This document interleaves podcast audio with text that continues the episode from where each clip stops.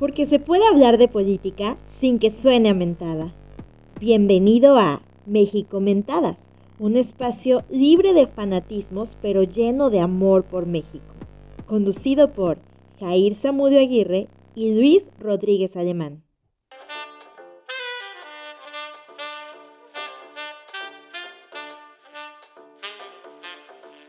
Les doy la bienvenida amigos, comunidad politizada que gusta de el análisis y el debate sobre los temas que marcan la agenda nacional. Hoy, como todos los programas, vamos a tratar tres temas. Primero, el acuerdo para evitar la sobrerepresentación partidista en la Cámara de Diputados, algo que pone nuevamente en la vista de este gobierno al INE y toda la situación que se ha dado con respecto a este tema que tenía mucho tiempo que, que se había estado analizando, pero que no se había hecho nada. Como segundo tema tenemos la suspensión definitiva contra la reforma a la ley de la industria eléctrica, tema que ya tratamos en el programa pasado, pero que vamos a dar seguimiento. Y por último, tenemos un primer análisis más allá de los temas que van surgiendo, pero que quisimos tomar por por hacer honor a, una fecha que acaba de pasar, el 21 de marzo, que es el natalicio de Benito Juárez, conocido por todos como el estandarte de los liberales. Y entonces nos hacemos la pregunta, ya que el presidente llama tanto a esta figura, AMLO realmente es liberal, vamos a ver qué es lo que sale hoy y para eso le doy la bienvenida al 50% de nuestro staff al abogado Luis Miguel Rodríguez Alemán, a quien invito que sigan en sus redes sociales, en Twitter como Rodríguez Alemán sin la I y en Facebook como Luis Miguel Rodríguez Alemán. Bienvenido, brother. ¿Qué, brother? ¿Cómo están? Buenas noches, buenos días, buenas tardes, dependiendo a la hora que nos estén escuchando. Bienvenido a su podcast libre, libertario y liberador. Y pues yo creo que es una semana de buenas noticias. ¿eh?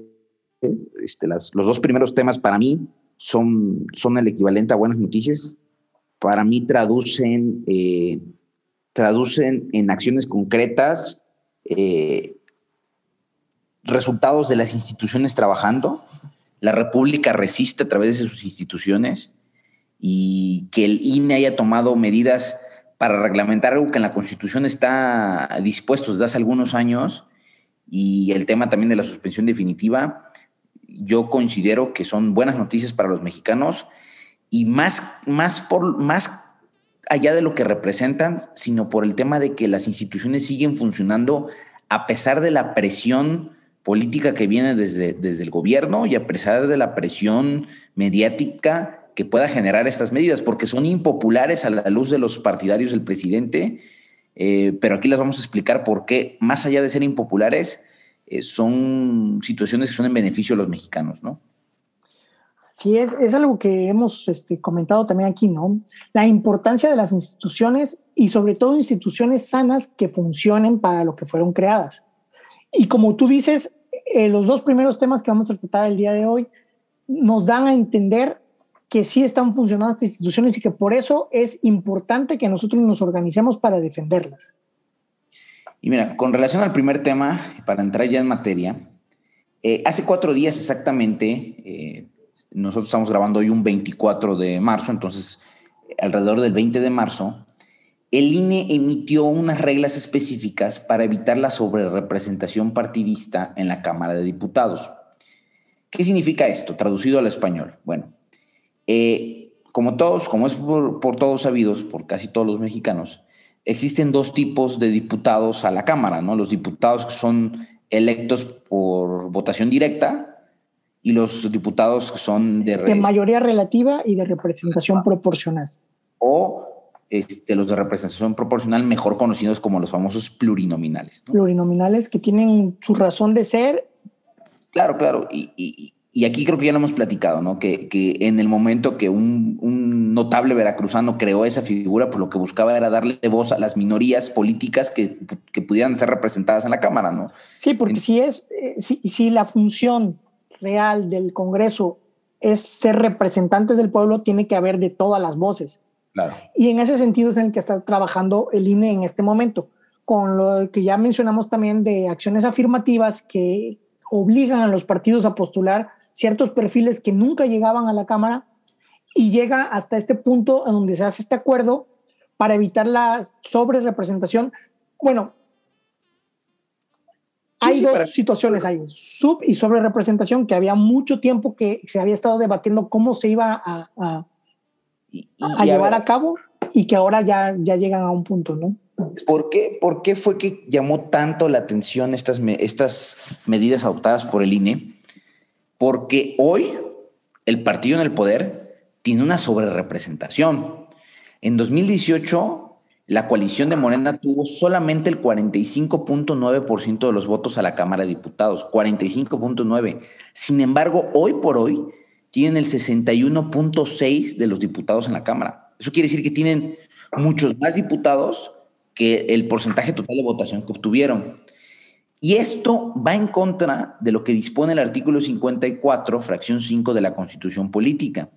Y entonces, este era un tema que se venía manejando por muchos especialistas del derecho electoral desde hace mucho tiempo, que decían que era necesario que se reglamentara, porque si en la Constitución está, necesita estar reglamentado, ¿no? Sí, a ver, un paréntesis Tiene mucho tiempo que los especialistas en derecho electoral venían hablando de esto porque, hay que decirlo, no, no se dio esta situación apenas con Morena. Las dos eh, legislaturas pasadas había ocurrido lo mismo.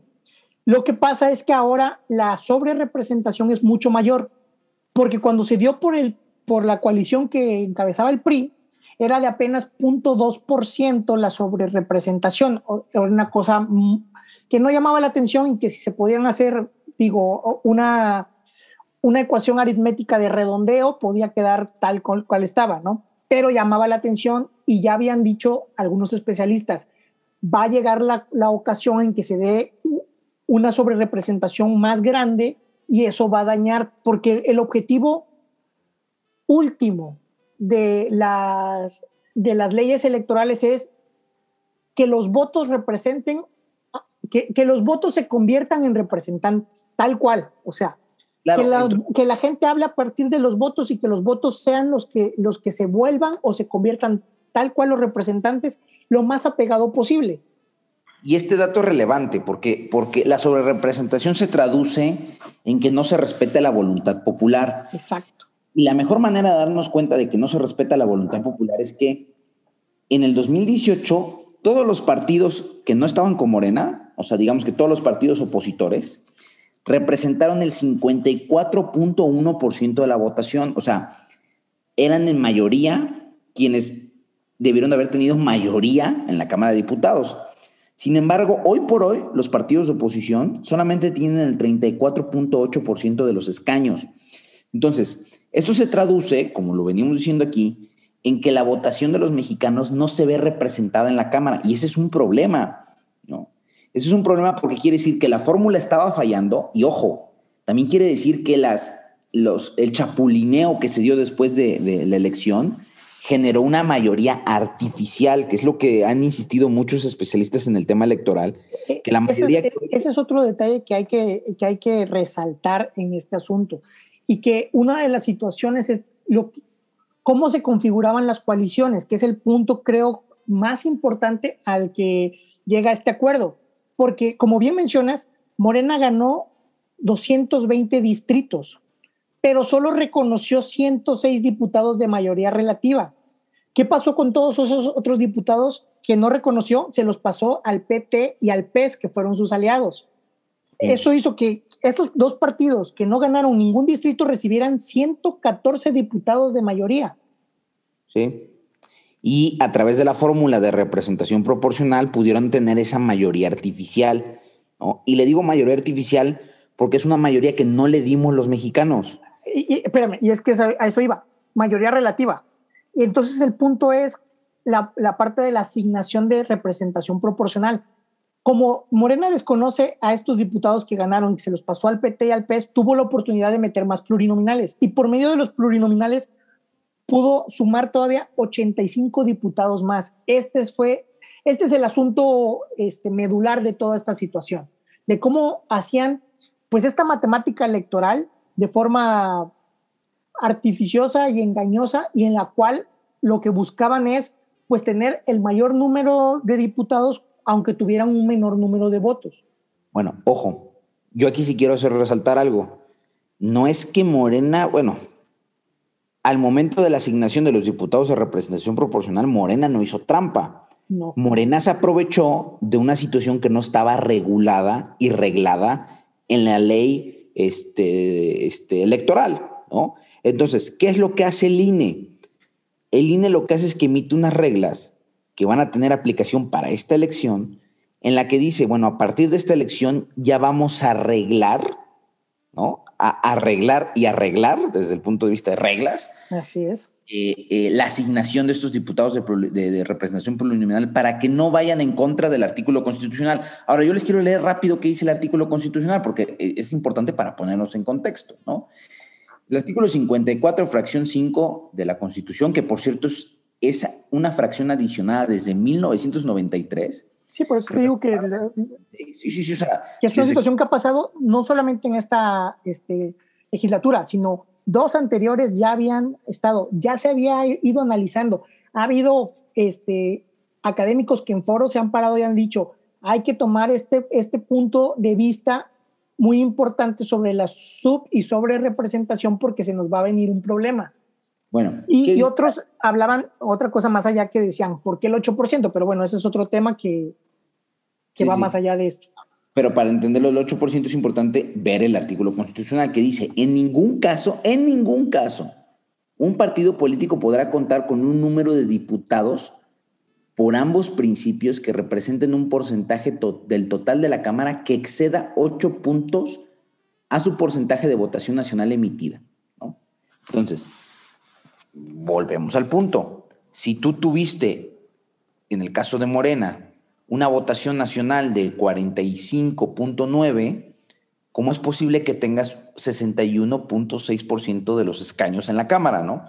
Entonces, lo que llamó mucho la atención, digamos que, lo, que lo que se hizo eh, viral con relación al tema de las medidas de línea es que para los para Morena y para sus aliados, que van a ser los principales afectados con esta, con esta reglamentación, ellos consideran que el INE se excedió porque a entender de ellos, eso tendría que estar en una ley, no en un reglamento, porque dice que se están restringiendo derechos político-electorales, ¿no? Y que eso vulneraría una suerte del principio de reserva de ley, que el principio de reserva de ley básicamente dice que eh, la facultad de emitir leyes está reservada para las cámaras, ¿no? Entonces dice, eh, el INE está legislando, está invadiendo facultades del órgano legislativo, ¿no? Ya está, por ahí acusaron de que se los quieren llevar a, a juicio político. Pero ¿dónde está el error de, Morena? Que eso ya estaba legislado. Claro, el INE no está legislando, porque eso ya está en la Constitución.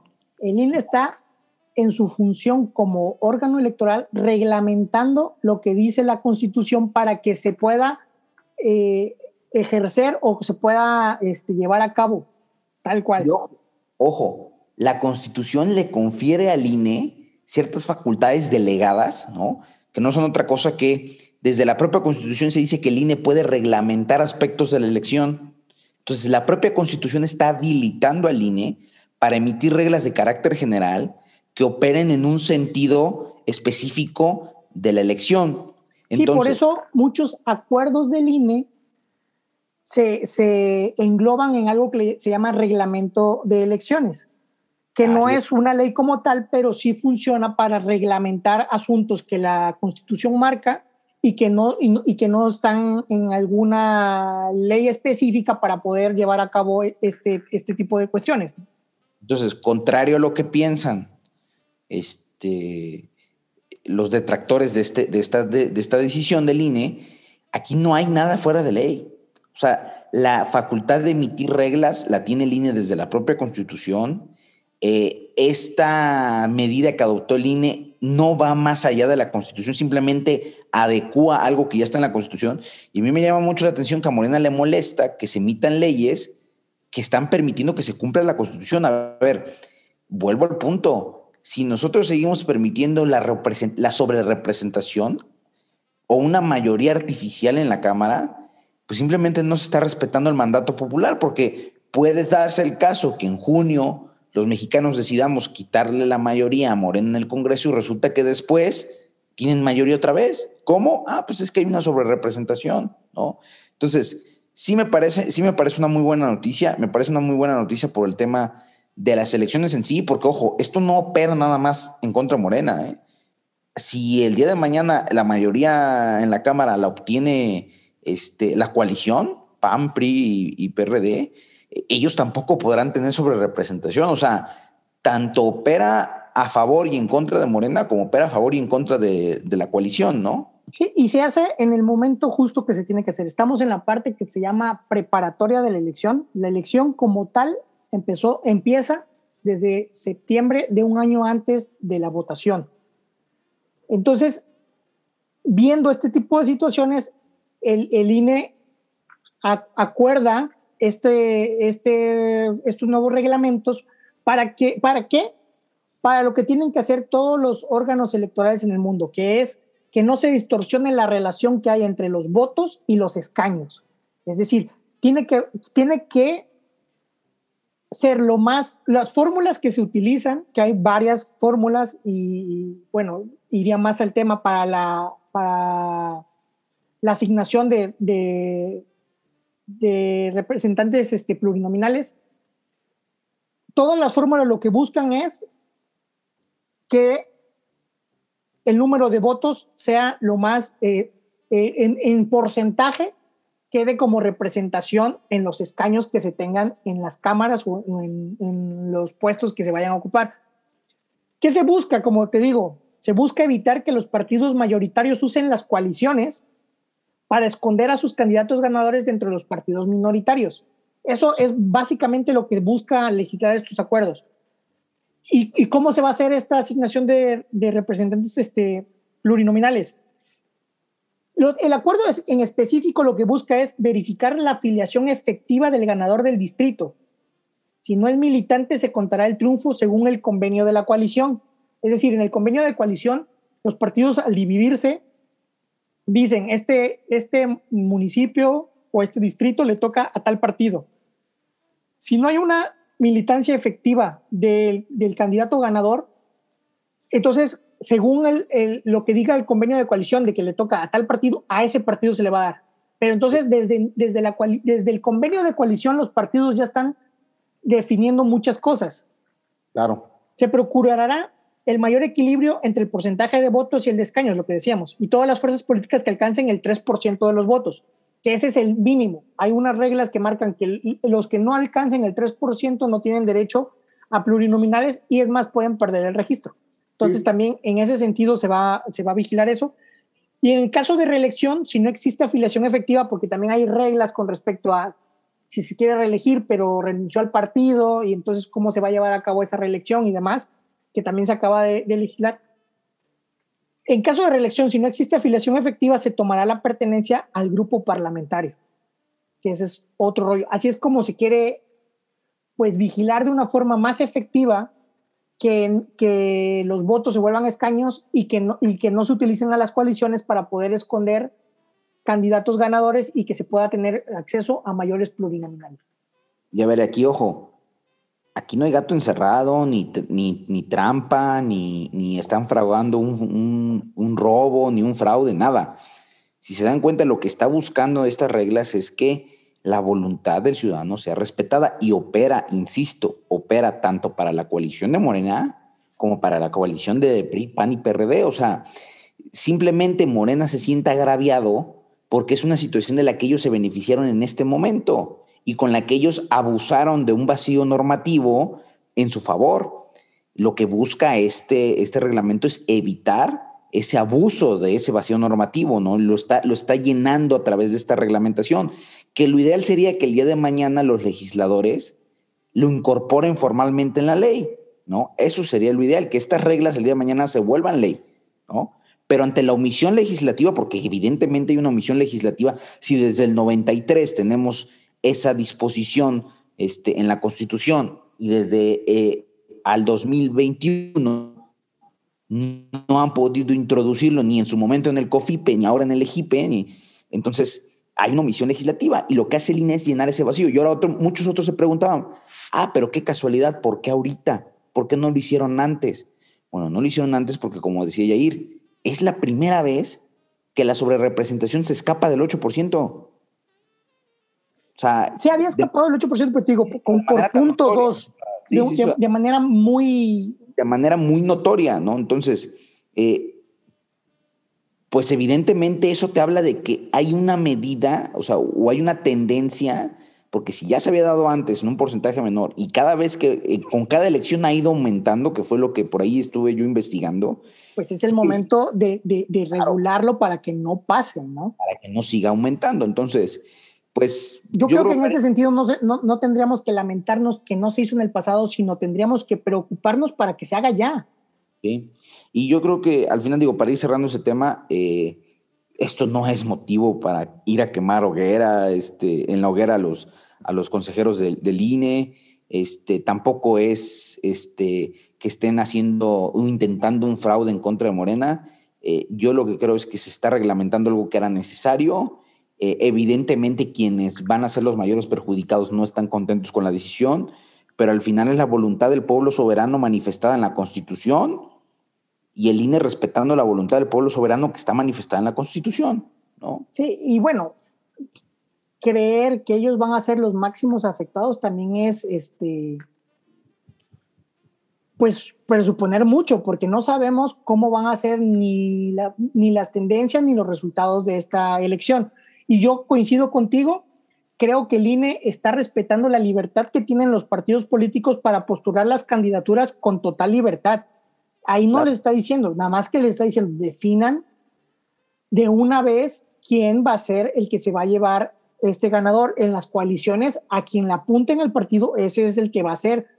Y este, no se va a poder utilizar las coaliciones para, para, para poder hacer este tipo de situaciones. Y otra cosa que hay que dejar claro es que no solamente queda en, en cuestión del INE, porque siguen los criterios del Tribunal Electoral el Tribunal Electoral se, se, pronunció sobre esta situación y el INE acata eh, los criterios que manejan y lo hace de tal forma que ahí queda el reglamento, ¿no?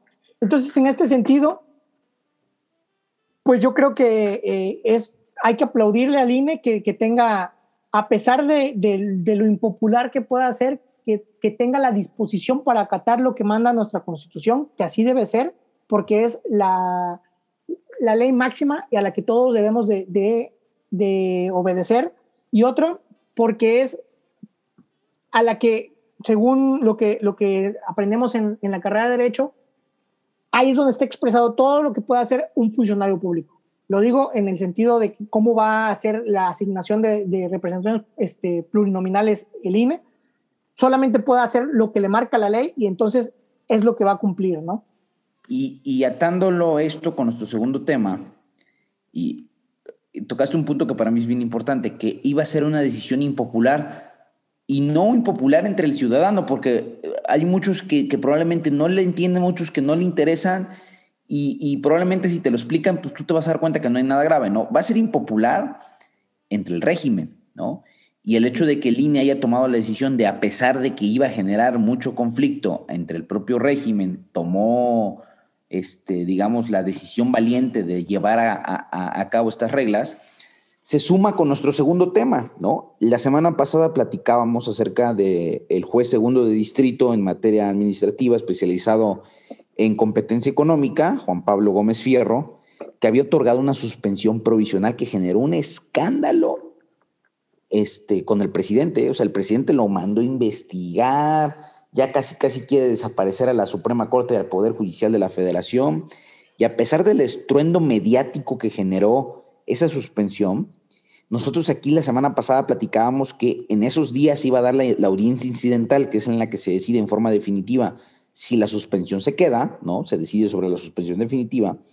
Y nosotros pedíamos y apostábamos porque el, porque el juez se mantuviera valiente en su decisión, porque es una decisión apegada a derecho, y que repitiera la suspensión en forma definitiva, ¿no? El juez que fue el primero, y tú comentaste que, que, había otros jueces que estaban decidiendo en el mismo sentido. Claro, entonces, eh, lo relevante aquí es que efectivamente el 18 de marzo el, juez ratifica su suspensión, la, la, hace en forma definitiva, con los mismos efectos, es nuevamente una suspensión con efectos generales, es nuevamente una suspensión de la que pueden beneficiarse todos los que están en el mercado de generación de, energía y repite la decisión de las medidas este, adicionales donde obliga a la Secretaría de Energía a publicar la suspensión del Diario Oficial de la Federación, que por cierto, hoy 24 de marzo se publicó ¿no? a regañadientes de la Secretaría, pero hoy tuvieron que publicar en el Diario Oficial de la Federación, en su versión vespertina, la suspensión para que todos los que están involucrados con el sector energético se enteren, ¿no? ¿Y por qué es valiente esta decisión? Porque en estos meses tuvimos también el ejemplo de lo que no debe hacer un funcionario, de lo que no debe hacer un representante de una institución, que fue lo que pasó con el auditor este, Colmenares, ¿no? Que, se retractó a un día después, después, De, como lo mencionamos aquí, después de una auditoría tan larga que lleva un proceso tan, tan complicado, a un día después de recibir, pues, digámoslo como el regaño, se retracta. Entonces. Quedando muy mal parado y, y, y, poniendo una posición muy complicada a la Auditoría Superior de la Federación. Claro, que es una institución fundamental para la rendición de cuentas, ¿no? Entonces, tenemos aquí este, este, esta dicotomía entre, entre dos tipos de funcionario, ¿no? El auditor general que ante el primer embate del presidente se agacha, eh, recula, rectifica y hoy por hoy es vapuleado por propios extraños, o sea, no solamente la gente del régimen lo tacha de, inepto al momento de hacer su trabajo, sino que los, los que son opositores al régimen lo califican de cobarde. Entonces no quedó bien ni con unos ni con otros, ¿no? Cuando lo que tendría que hacer es quedar bien con su investidura, con su posición y con la institución que representa. Y por el otro lado tenemos a un juez que a pesar de la presión que hubo desde presidencia, que los rumores indican que también hubo presión desde el propio Poder Judicial, el juez se mantuvo firme y ratificó la suspensión definitiva. ¿no? Y no solamente eso, yo tuve la oportunidad de leer la suspensión definitiva y el juez aborda los alegatos rendidos por Presidencia de la República y se manifiesta en el sentido de, de, de hacer una debida fundamentación y motivación respecto a los alegatos rendidos por Presidencia de la República señalando por qué no le asistía la razón jurídica a, la defensa del presidente, ¿no?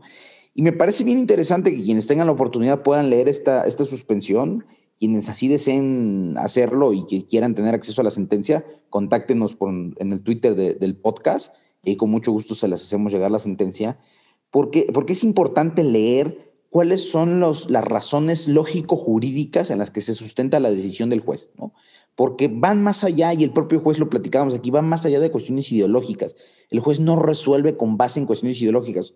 Lo que tenemos que entender es que el juez no está, porque yo creo que hay un error ahí, hay muchos comunicadores que dicen, es que el juez es un opositor, es que la oposición viene desde el Poder Judicial. Creo que ahí está el error.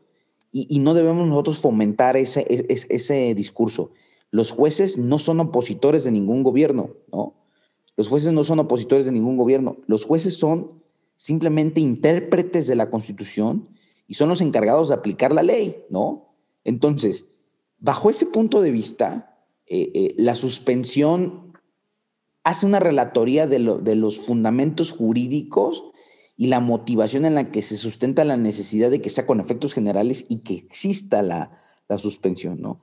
Entonces yo destacaría eso, destacaría la forma como la suspensión complementa la primera suspensión, o sea, digamos que hace un análisis más específico, más desarrollado de, de las razones que lo llevaron a tomar la decisión, pero al mismo tiempo destaco la valentía del juez para pegarse a lo que el derecho dicta, no al capricho de una sola persona o de un solo gobierno, ¿no?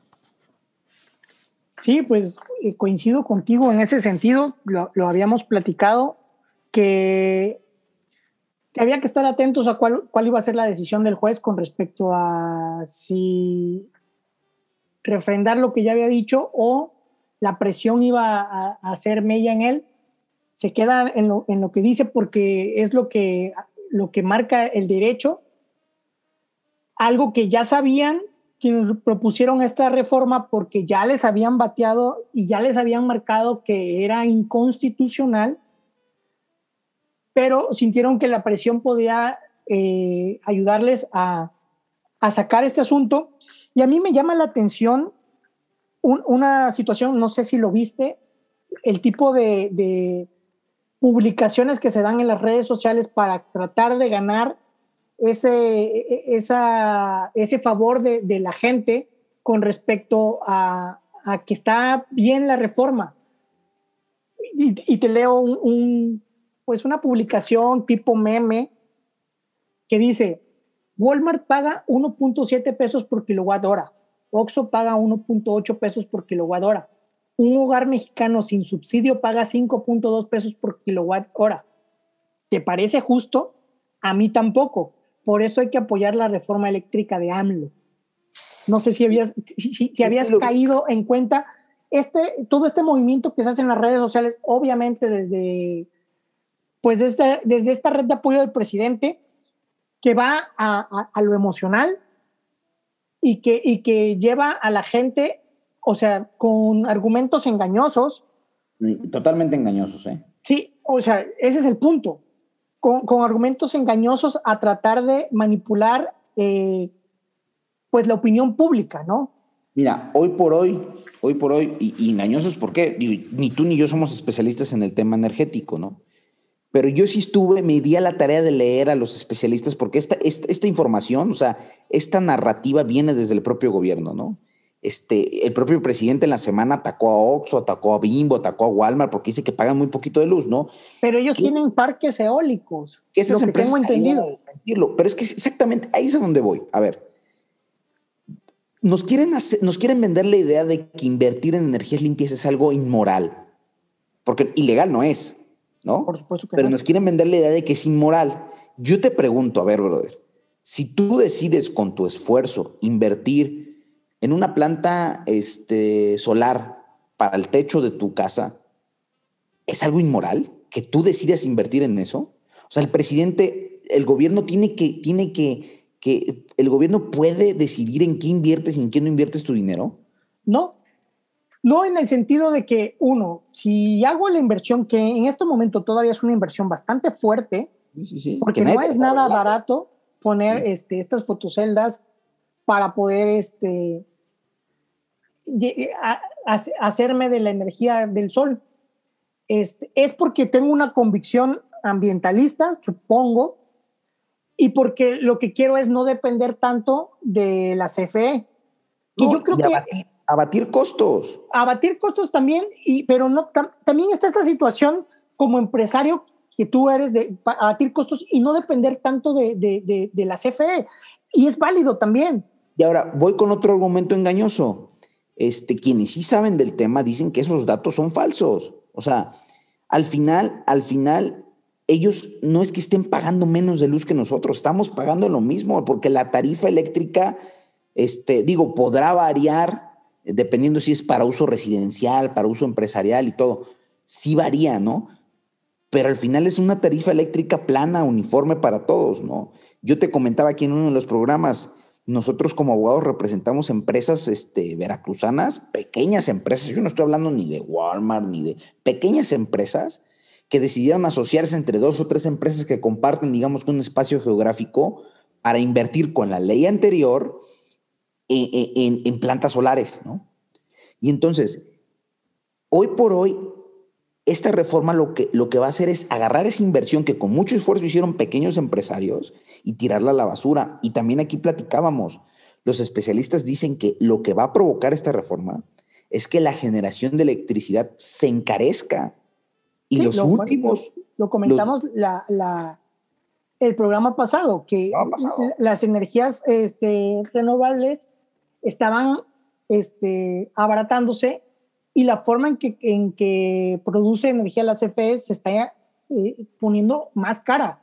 Entonces, eso es lo que va a hacer es que al final de cuentas se, va a encarecer el precio de la luz con el tiempo. Y, mira. Si, si, se llegara a dar esta reforma, ¿no? El, el, mejor ejemplo, el mejor ejemplo, este, lo vamos a tener palpable nosotros los mexicanos si esta, si esta reforma al final ve la luz del día, ¿no? Al final vamos a suponer en un escenario donde los amparos no logran su cometido y donde el día de mañana la reforma entra en, entra en plena ejecución, porque, porque en vigor ya está, ¿no? Pero entra en plena ejecución. yo te decía el programa pasado, vamos a hacer el ejercicio, vamos a publicar hoy nuestro recibo de electricidad, nuestro recibo de luz, y vamos a publicarlo en un año, en dos años, y te puedo apostar que el costo va a ser muy distinto y lamentablemente no va a ser más barato, ¿no? Entonces... Pero, por eso también es importante lo que, lo que digo, que la gente esté, que sepa que no todo lo que se lee en las redes sociales está verificado y no todo es real, y que, y, que también hay este tipo de, de situaciones en las que se quiere manipular la opinión pública. Y por eso los invitamos a que, si no nos creen a nosotros o no le creen a ellos, está bien. Lo que, lo que tienen que hacer es investigar para que ustedes saquen su, propio, su propia conclusión. Conclusión, según su criterio. Y ahí eso es lo importante. Donde yo creo y coincido contigo, que lo has dicho muchas veces aquí, donde yo creo que la narrativa del presidente es muy exitosa y la de los otros no. Porque a, mí la, la, información que yo leí, digamos, para verificar si esta, esta narrativa de que Walmart paga tanto y tú pagas menos, tú pagas más, ¿no? Es muy buena información, pero es información muy técnica, que es información que no está traducida para la gente que, como yo, no sé de electricidad, o sea, no sé de esa área, ¿no? Entonces, sí es complicado que esos temas puedan llegar al gran público, por decirlo así, porque quienes lo saben y lo conocen no saben transmitirlo de una forma que lo entendamos todos. Y, el, presidente tiene esa facilidad para simplificar los temas de tal forma en que los comunica como le conviene. No, y, le sale, y le sale. Entonces. Y con eh, frases dicharacheras aparte que te hacen reír y que te hacen. Para no, para no este, desviarnos mucho del tema, en este caso que era la suspensión, eh, explicarle nada más a la gente tres puntos que a mí me parecen importantísimos. La suspensión definitiva todavía no es definitiva. ¿Por qué? Porque todavía puede impugnarse ante un tribunal colegiado, lo platicábamos aquí el programa pasado, mediante el recurso de revisión. Eh, sin embargo, este recurso de revisión tardará unos dos o tres meses en resolverse.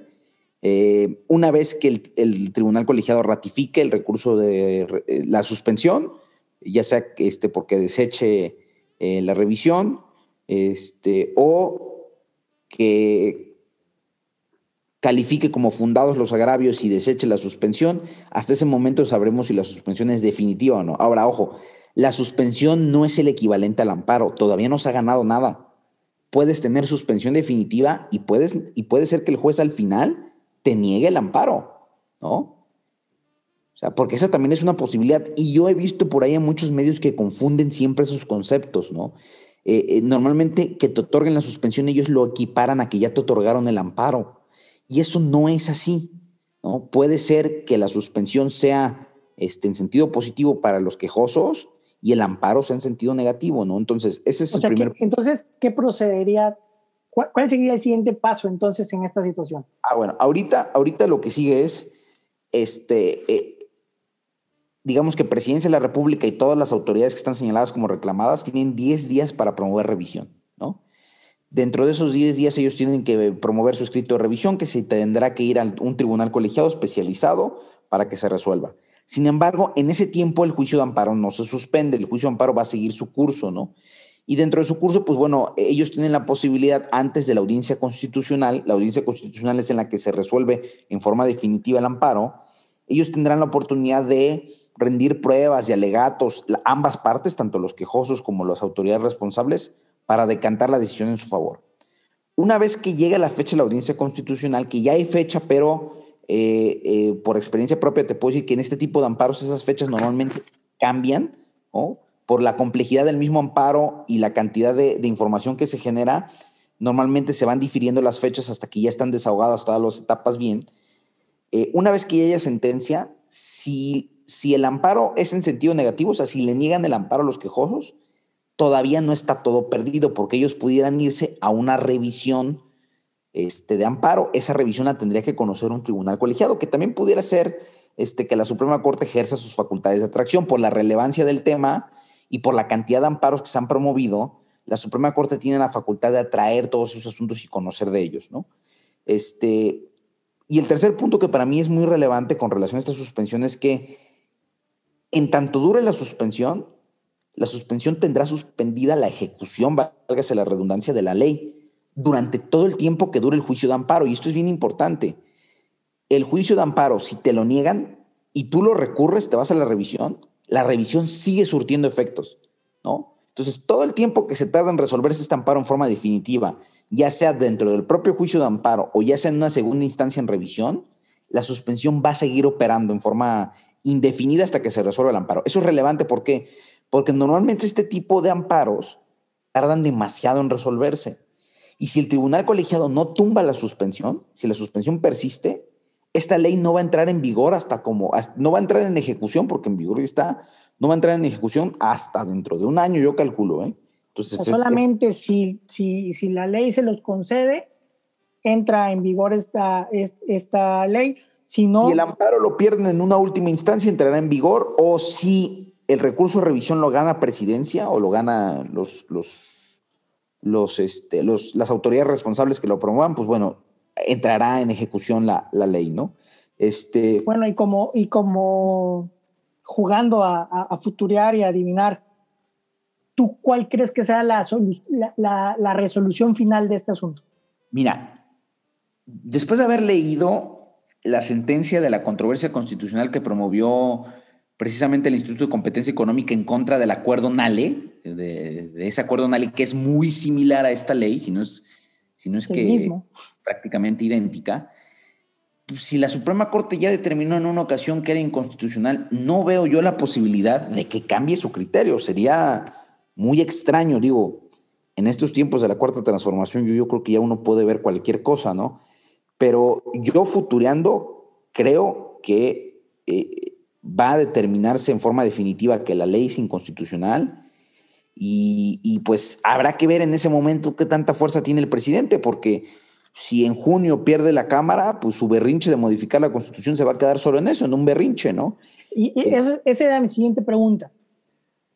Si la resolución, como tú planteas, va a ser este, en contrario a ellos y no se va a llevar a cabo esta reforma, ¿cuál crees que sea el siguiente movimiento del gobierno si se empecina en este, en este tema? Pues yo creo que, yo creo que, pasa mucho por el tema de. Primero van a tratar. tratar las elecciones. Primero van a tratar políticamente de cabildear con la Corte para que no pase. O sea, para que el amparo tope con pared, ¿no? Este, yo creo que ahí es donde se corre el riesgo de que nuestros magistrados, nuestros ministros, que son más políticos que ministros, este, puedan entrar a ese juego, ¿no? Eh, por un tema de supervivencia política. Ojalá y no sea así, ojalá y me esté equivocando. Pero en caso de que sea así, o sea, de que, de que, de que el amparo sea favorable para los quejosos y se determine la inconstitucionalidad de la ley, eh, el presidente ya nos marcó el caminito. Él dice que él va a modificar la constitución y entonces yo creo que si no tiene mayoría para ese momento, se quedará en eso, en un berrinche y tendrá que quedarse cruzado de brazos porque legalmente ya no tendrá ninguna otra salida. Si él gana la Cámara, pues cabe la posibilidad que intente modificar la Constitución, pero aquí lo platicábamos la semana pasada. No es un tema fácil. No, y es un, eh, un camino muy largo. Claro, y tiene que desaparecer derechos, eh, lo platicábamos aquí, o sea, no se opone nada más al tema de la competencia económica, se opone el tema del derecho a la salud, este, a través de un derecho, del derecho al medio ambiente, ¿no? Entonces, eh, yo creo... Que podrían hasta meterse este, a nivel internacional claro, una, revisión de derechos humanos. Ese es otro tema porque también faltan los arbitrajes comerciales a nivel internacional sobre los incumplimientos que pueda generar, los incumplimientos de contrato que puedan generar esta, esta reforma, ¿no? Entonces, este, pues futureando, yo creo que estamos en manos de la Corte yo sí creo que este amparo va a acabar en manos de la Corte, o sea, eh, por la trascendencia del tema que se está tratando eh, y por las facultades que tiene la Suprema Corte de, atraer los asuntos, yo estoy seguro que se va a tomar la decisión de que sea el máximo tribunal quien decida y no que quede en manos de, digamos que de tribunales menores. ¿Por qué? Porque también no es lo mismo que golpetes políticamente a un pobre juez de distrito, ¿no? Y pobre me refiero a que es una unidad que políticamente no tiene tanta relevancia como la Suprema Corte, ¿no? Yo creo que, que, que, si la Suprema Corte mete el pecho en favor del Poder Judicial y ellos asumen la responsabilidad de determinar la inconstitucionalidad en forma final de esta ley, será en beneficio de todos los mexicanos, ¿no? Porque si se toma esa decisión es porque efectivamente el derecho así lo determina. Y si al final la Suprema Corte decide que no es inconstitucional, pues bueno, nosotros tendremos que analizar la sentencia y, acatar la decisión de la Corte, porque así como, como pedimos aquí respetar las instituciones cuando cuando fallan en un sentido, tenemos que respetarlas cuando fallan en sentido diverso, ¿no? Aunque no estemos de acuerdo con las sentencias, como pasó en el caso de la consulta, ¿no? Completamente de acuerdo contigo. Y tomando, retomando esta idea de la Suprema Corte y quien le dio eh, esa altura como un poder, que fue Benito Juárez y que acaba de ser su aniversario el 21 de marzo, vamos a pasar a este último tema en el que pues también tomando el mismo discurso del presidente de esta confrontación entre liberales y conservadores, a veces llevándolo a un extremo entre ricos y pobres y todo este asunto, en esta, en esta dicotomía el, presidente siempre se ha puesto como un liberal. Yo creo que, por la misma narrativa que él maneja y en el cual habla de las tres transformaciones anteriores, que fueron la independencia, la reforma y la revolución, que fueron llevadas por los liberales, él se encasilla en este mismo, en, este mismo bando. Pero si yo te preguntara a ti, Andrés Manuel López Obrador, ¿es liberal? ¿Tú qué me contestarías? No, no, y creo que aquí yo lo he dicho en el programa, para mí Andrés Manuel es más conservador que los propios panistas este, sus decisiones gubernamentales me lo confirman, su manera de ser me lo confirma. O sea, eh, eh, eh, si, si vamos a hablar en forma binaria entre ser liberal y ser conservador, para mí el presidente es, conservador, aunque yo sí le veo cierto juarismo. Este, porque yo todavía recuerdo la carta de Ignacio Ramírez, el nigromante, donde le renuncia a Juárez por quererse reelegir, que es un tema histórico poco conocido, Sí, por quererse perpetuar en el poder. Por quererse perpetuar en el poder. Entonces, digo, a ver si los juaristas no pegan el grito en el cielo, porque también es una cultura, una, perdón, una figura. Una figura eh, muy mitificada, ¿no? Es, y, la realidad es que eh, mientras más historia, este, mientras más historiadores han, han, han este, abordado el tema de Juárez y su gabinete y la gente que estaba alrededor de él, que fueron notables mexicanos. O sea, yo creo que el gran mérito de Juárez fue de rodearse de notables mexicanos. Este, pues también nos hemos dado cuenta que no era el hombre perfecto que nos quiso vender la historia, ¿no? Es que eh, deberíamos de desmitificar nuestros, nuestros héroes de la patria y, verlos como lo que eran, hombres con, con aciertos y errores y con, y con las circunstancias que los rodeaban y cómo tenían que, sortear con esta situación, ¿no? Pero para quienes, por ejemplo, para quienes no, no, no han leído, por ahí hay libros muy buenos. Está el de Memorias Perdidas del Nigromante, está el de La Nueva República, que este, hacen una recopilación histórica de la vida de Ignacio Ramírez el Nigromante, que fue parte del gabinete del, presidente Juárez y que fue también este, legislador durante las épocas de las leyes de reforma. Y por ahí hay un pasaje muy, muy este, relevante donde se habla de que él le renuncia al presidente Juárez por la intención que tenía el presidente Juárez de reelegirse. ¿no? Entonces, si yo puedo equiparar a, Andrés Manuel con el Bueno, pero entonces estás diciendo que es juarista, no liberal. No liberal, exactamente. Porque, a ver, si definimos el liberalismo, ¿qué, diríamos? El, liberalismo siempre se ha asociado con, ¿con qué? Con el progreso, con la modernidad, con visión de futuro, se ha, eh, asociado con la libre empresa, ojo, importante. Sí. Con la competencia y con el, defender pues, las libertades, ¿no? Uno es todo el asunto este de conciencia, de libertad de opinión y demás, que el, el presidente sí habla de eso, pero en su actuar, ay, como que estamos ahí Sí, no, no, no predica con el ejemplo, ¿no? ¿Y el conservador cómo se define? Como el que no quiere cambiar absolutamente nada, quiere conservar, resistirse al futuro y a la reforma. Sí. Entonces, en ese sentido, pues, si vemos exactamente cuáles son los, el actuar del presidente, pues sí lo vemos como que muy peleado con el libre mercado, ¿no?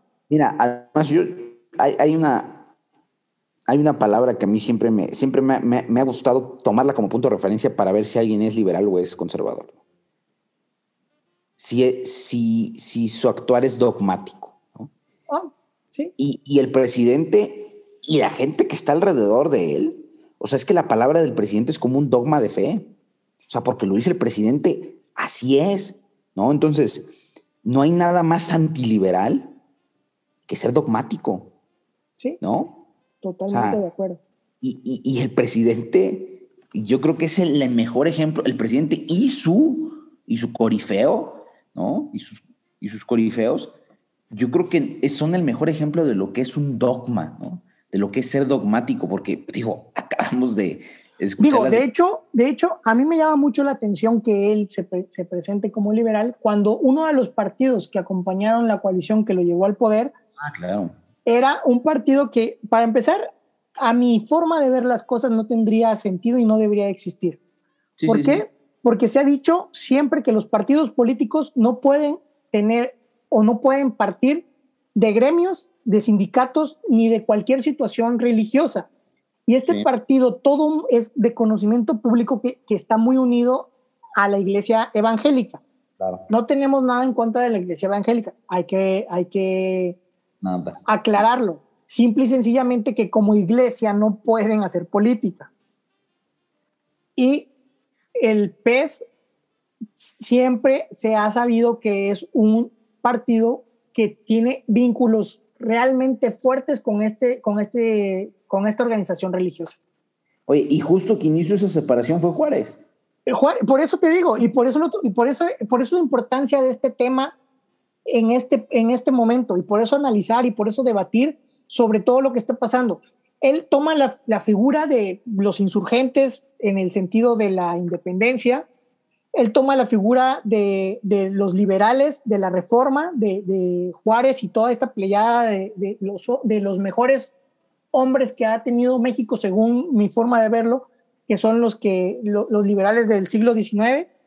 Y él toma la figura de los revolucionarios, no tanto porque, bueno, esa ya se la ha ganado más un partido que, que estaba antes, pero bueno, todo el asunto este de los liberales y, y, él habla de las tres transformaciones pasadas, que él es la cuarta transformación y que él está del lado de este bando, ¿no?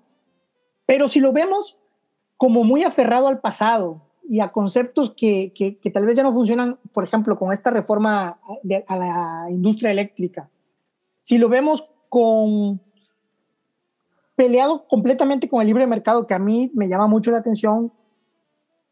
Es más, uno de sus enemigos más a, este, grandes, por así decirlo, son los neoliberales, pero él se toma como, como liberal. O sea, no sé, hay como unas tipo de contradicciones bastante fuertes ahí que, que, que debemos más que nada clarificar, nada más para saber bien el contexto y el discurso al que estamos este, escuchando, ¿no? Mira, yo creo, yo creo que, que el presidente es, o sea, es muy inteligente en la manera de vender su narrativa, ¿no? Y yo creo que él en el fondo sabe que de liberal tiene nada, pero él quiere posicionarse de ese lado del espectro ideológico del mexicano, porque nosotros crecimos aprendiendo historia como si fuera una película de héroes y villanos, ¿no? Donde los liberales eran los héroes y los conservadores eran los villanos, ¿no? Y entonces él quiere utilizar eso que ya está muy arraigado en la mente del mexicano y posicionarse dentro del espectro ideológico del lado de los héroes y no de los villanos, ¿no? Y por eso, que es una técnica que repitió en su momento Chávez, ¿no? Este, y que utilizó durante muchos años Castro, y que es una fórmula probada y comprobada por los, por los bolivarianos castrochavistas, este, y de dividir al país entre, entre aquellos, ¿no? Los villanos y nosotros. sí, por eso te decía, cuando, cuando tratas de hacer un discurso para llegar a, a, los sectores más amplios de este país y que tú haces nada más esta dicotomía entre liberales y conservadores, por, por hacerlo de la forma más simplista posible, porque obviamente ya en este momento cuando las, uno, y ya lo he dicho muchas veces, las ideologías ya se están desdibujando. Y dos, este, hay muchísimos más corrientes posibles, pero él lo ha tomado así. y él mismo se ha tomado como heredero directo de estas, de estas transformaciones. Oye, pero es que incluso, a ver, no sé si tú te la sepas, ahorita que dices lo de heredero directo, pero Chávez supuestamente mandó a, a, inhumar el cuerpo de Bolívar y que supuestamente en un análisis de ADN salió que él era un descendiente de Bolívar. O sea, a ese punto llegan. O sea, sí, claro, cuando tienes el poder puedes darte esos ciertos lujos, ¿no? Claro, pero, pero es que yo lo quiero poner en perspectiva. O sea, eh, Chávez partió de un discurso similar. O sea, Chávez llegó al poder y él se asumía como bolivariano, como Bolívar, bolivariano y Bolívar y Bolívar y Bolívar y Bolívar, ¿no? Hasta que llegó el punto que enloqueció y hasta se hizo llamar, este, digamos que la reencarnación de Bolívar, ¿no? O sea, este presidente está a, a dos, este, a dos dosis de su pastilla que no le den temprano para salir a decir algo así, ¿no? O sea, porque de verdad está, ¿no? Entonces, si analizamos realmente lo que es un liberal, yo, yo creo que en este país tiene mucho rato que no hay un presidente liberal, liberal como tal, ¿no? Ahora, y para causar polémica y para llamar la atención de las redes, voy, voy a hacerte otra pregunta. Mucho se ha hablado de que la corriente liberal está del lado de la masonería. Sí. Y mucho se ha dicho que el presidente, como casi todos los presidentes en este país, pertenece a esta agrupación. ¿Crees que eso sea suficiente para poder llamarlo liberal porque pertenece a una agrupación o el actuar de esta persona está más allá de toda esta situación?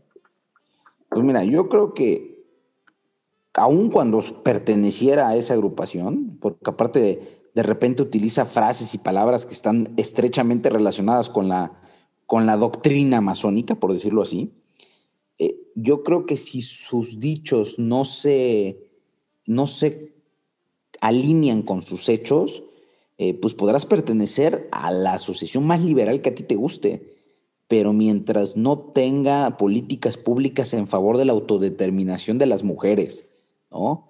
Mientras no permitas que los mercados se regulen en forma natural este, y libre, como en la mayoría de las economías liberales, ¿no? El mismo respeto a la división de poderes. Claro, el mismo respeto a la división, el mismo respeto a la laicidad del Estado.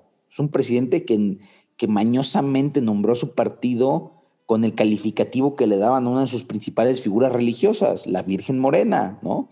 Entonces, yo no le encuentro ese punto. Y que, y que mucho de su discurso lo une a, a este tipo de expresiones este, religiosas y que y que parece, que tú también lo has dicho aquí, a veces homilias, ¿no? Pues es que a veces parece la, este, la misa mañanera, ¿no? Entonces, eh, a, mí yo no le veo lo liberal por ningún lado, ¿no? Y, yo creo que si los masones lo, lo, recibieron, lo apoyaron y lo siguen impulsando, pues muchos de ellos se deben de estar dando de topes o tragándose la saliva porque está operando totalmente en contra de lo que pudiera ser una doctrina liberal masónica, ¿no? Entonces, pues yo creo que ya para concluir, para no, ser, no extendernos más, este, eh, yo nada más me voy con el tema de la entrevista que estábamos platicando antes de entrar al programa de este personaje Atolini que lo equipara con Luther King, con Gandhi y con Jesucristo. Y con Jesucristo.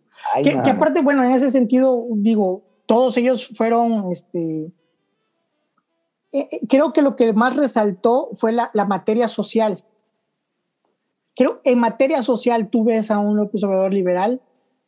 Mira, yo te voy a decir algo. Yo sí tengo que reconocer algo a López Obrador. Que de, los últimos presidentes que hemos tenido, sí puedo decirte que es el más pueblo. Y no, como, no en un sentido denostativo, ¿eh? O sea, sí creo que es el que tiene una cuna este, y una formación este, política que viene realmente desde, desde la raíz, ¿no?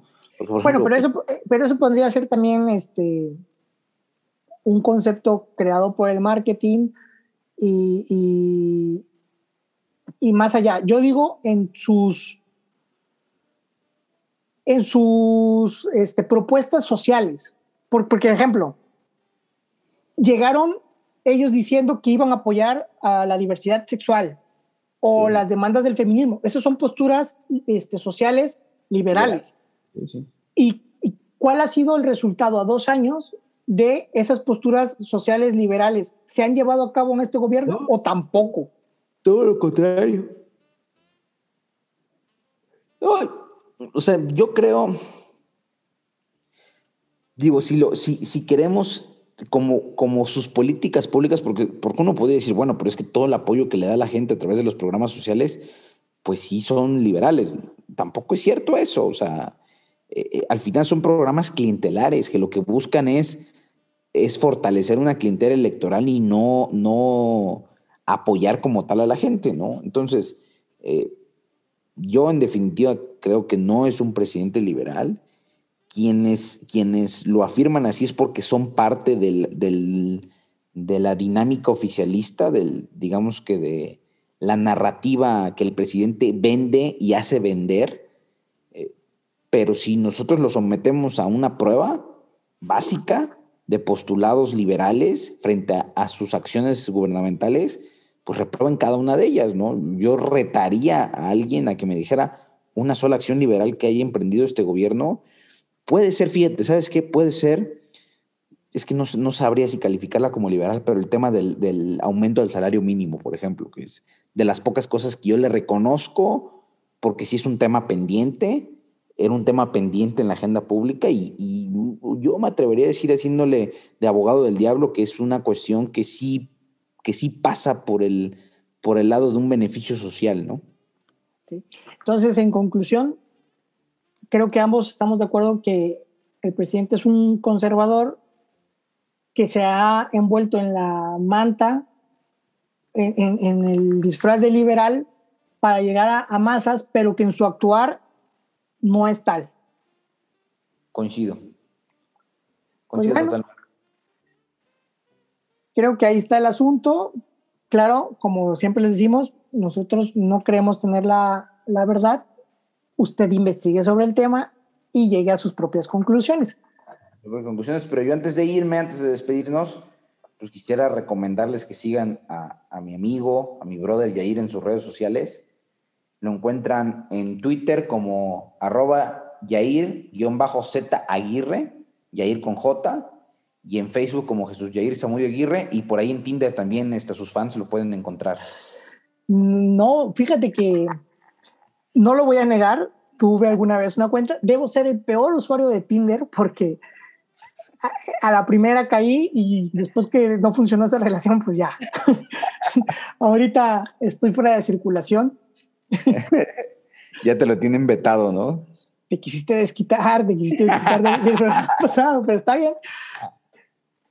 Yo lo que les voy a recomendar es que si les gustó este programa, nos sigan y lo compartan con sus familiares amigos para poder difundir el asunto de platicar sobre política en la mesa, en, en el recreo, bueno, no creo que los niños de la primaria, en, los recesos, en todos lados. Es lo que hace falta, platicar de política de forma este, informada y con argumentos. Yo sí les sugeriría a los padres, aprovechando que tienen a sus hijos en casa, que les pongan nuestro podcast. es una buena dinámica, ¿no?